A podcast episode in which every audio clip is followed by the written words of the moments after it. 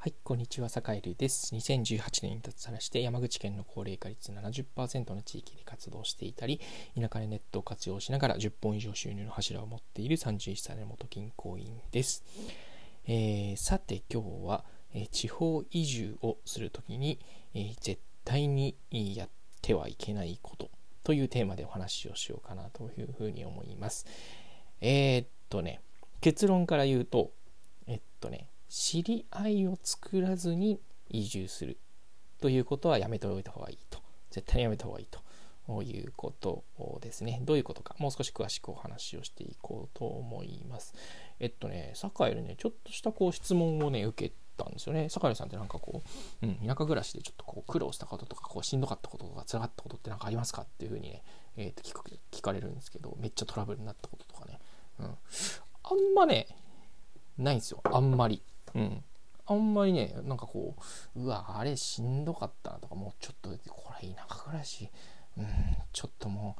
う、うん、考えもんだなっていうふうに思う。要するにちょっとやめよう、もうもう一回都会に戻ろうかなみたいなことって思ったことね、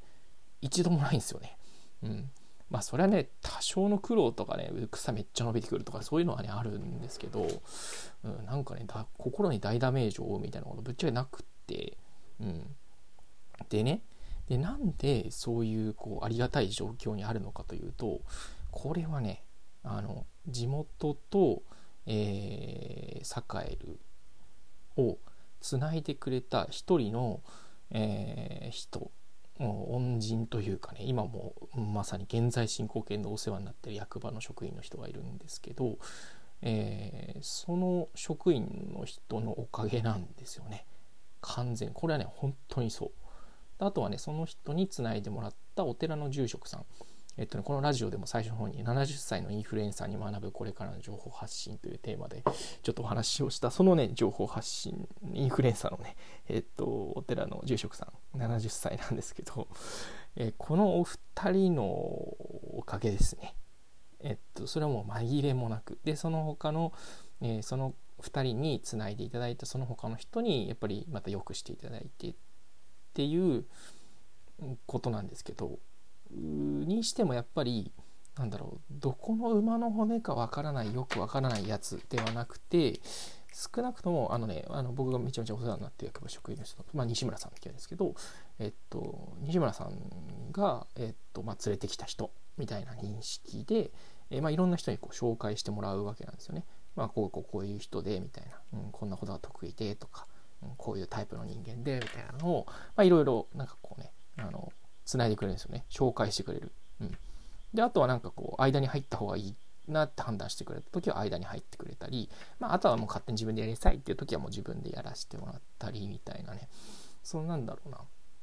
うん。あとはね田舎暮らしで、まあ、例えばここに挨拶行っといた方がいいよとかまあ、何かやるときにね、ここには一言言っといた方がいいよみたいなのを、まあ、西島さんに相談するとね、うん、これやっといた方がいいよとか、まあそこまでいいんじゃないみたいなことをね、結構ね、あのアドバイスしてくれたりするんですよね。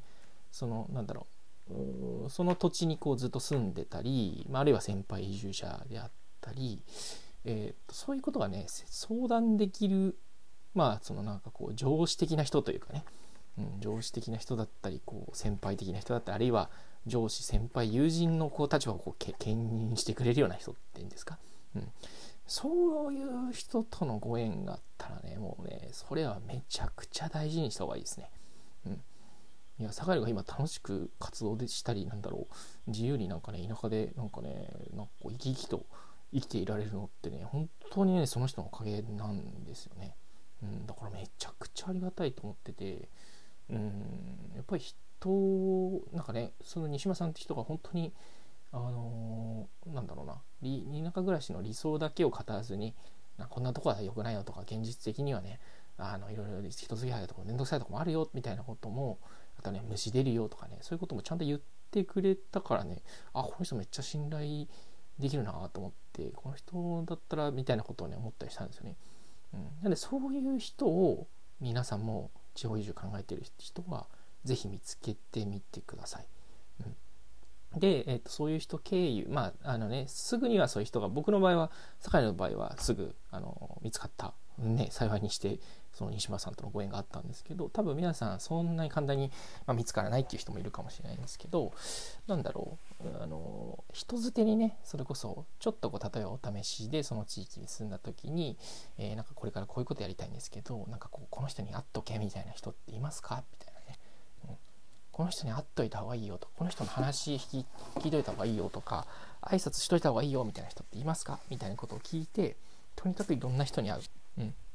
いろんな人に会って、えー、自分がやりたいこととか、えー、自分が役に立てることとか自分の能力だったりとか、えー、自分の夢だったりとかっていうのを話してみて、え意気投合してこう地元だったり地域とのこうなんだろうなあの道先案内人になってくれるような人っていうのをやっぱり探しておくとあのすごくすごくその地方移住、え生活があのなんていうか豊かなものになるのかななんていうことを思っています。えっとなのでえー、田舎への移住って何だろうな引っ越しではなくて転職って考えた方がいいかもしれないですね。生き方を転職する？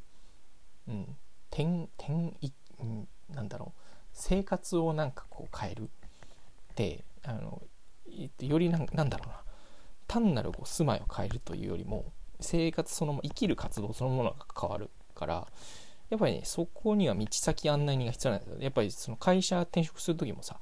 えー、なんだろう。人事部と面談するでしょ当然ね。人事部と面談してベンチャー企業だったらねその企業の例えば役員の人とかと面接するわけじゃないですか。要は何だろう紹介者みたいな。この人の OK 出たら、まあ、入って、まあ、入っていいよとかね、うん、このねその人にいろいろなんだろうもし困ったことがあったら聞くみたいな。あのやっぱりあるわけじゃないですか。会社だとね。うん。だけど地域の場合はそれがねあのなんだろう。地域とのつなぎ役の人がそういう役割を担ってくださったりするので、えー、ぜひそういう発想でねあのより多くの人に会ってあこの人なんかこうねいろいろ相談したりなんか困った時にどうすればいいですかっていう相談相手になってくれそうだなっていうまああの先輩だったり、えー、友人だったり、うん、っていうあの人を、えー、見つけてみてください。え逆にねこれやらないでいくと結構大変だと思いますね逆にね、うん。うん、この辺はねやっぱり、うん、なんだろうな、うん、そもそもやっぱり常識がやっぱりちょっと違うところもあるしルールがやっぱりねあのコミュニティごとのルールがやっぱり割とこう違ったりするんですよね。うん、なんでやっぱりその辺のすり合わせができるようなあの現地の知り合いをやっぱり作るっていうのが何よりも大事だと思ってます。逆にそれをやらないと、えー、結構大変な思いするかもよっていうね、ことはお伝えしておこうかなと思いますというわけで、えー、っと今日は、え、っと地方移住をする時に絶対にやってはいけないこと、えー、まあ、現地のね知り合いを作らないまま頼れる人を作らないまま移住してしまうことっていうのは絶対やらない方がいいよということをお話ししました。えー、それでは今日も良い一日をお過ごしください。それでは。